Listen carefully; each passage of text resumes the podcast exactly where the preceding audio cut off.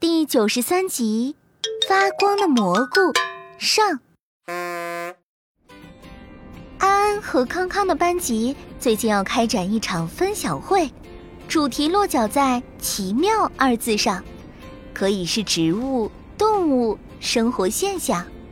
小朋友们可以两两组队去探索发现，然后通过拍照或者录视频的形式进行记录，并在周一的班会上分享。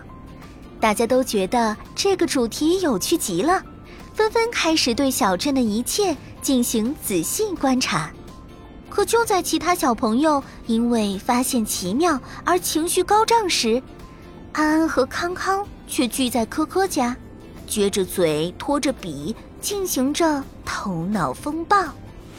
孙小丸他们去植物园看到了捕蝇草，蒙朵家的狗狗没人教就会算数。其他同学把身边的各种奇妙点都发现的差不多了。哎，可可哥哥，你说还有什么是我们没发现的奇妙呀？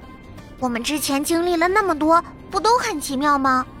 老师说了，要拍照或者是录视频呢。以前经历的也记录不了了呀。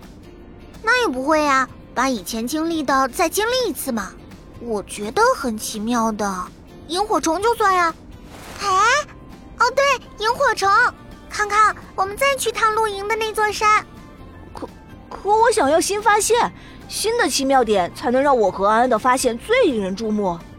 什么呀？我算是明白了，康康，你是不是跟孙小丸暗中比赛呢？可可哥哥，孙小丸他们那一组拍到了捕蝇草吃小虫子的画面，同学们都好羡慕呢。康康一定想比过孙小丸。康康瞬间脸涨得通红，说话也支支吾吾起来。啊，哪哪有？捕蝇草有什么了不起的？我才不在乎呢！还是安安最懂康康呀。但如果是想要新发现的话，哦，爸爸之前跟我说，这周六要带我参观菌类王国，你们跟我一起去吧，万一有奇妙发现呢？菌类。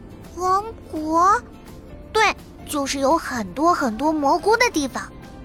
唉，在蘑菇里怎么可能会有奇妙的发现啊？康康虽然有些怀疑，但最终也答应下来，和大家一同前往菌类王国。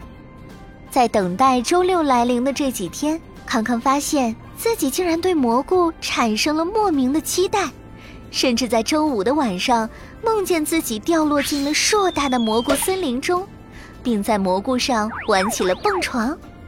梦里他开心极了，以至于此时站在菌类王国大门前的康康激动无比。还是老要求，不准，不准乱跑、乱触碰东西，要轻声交流。要去其他的地方，一定要跟叔叔说。科科爸爸见安安和康康。对规定记得如此滚瓜烂熟，满意的点了点头。嗯，那我们就前往绝对能让你们大开眼界的菌类王国吧。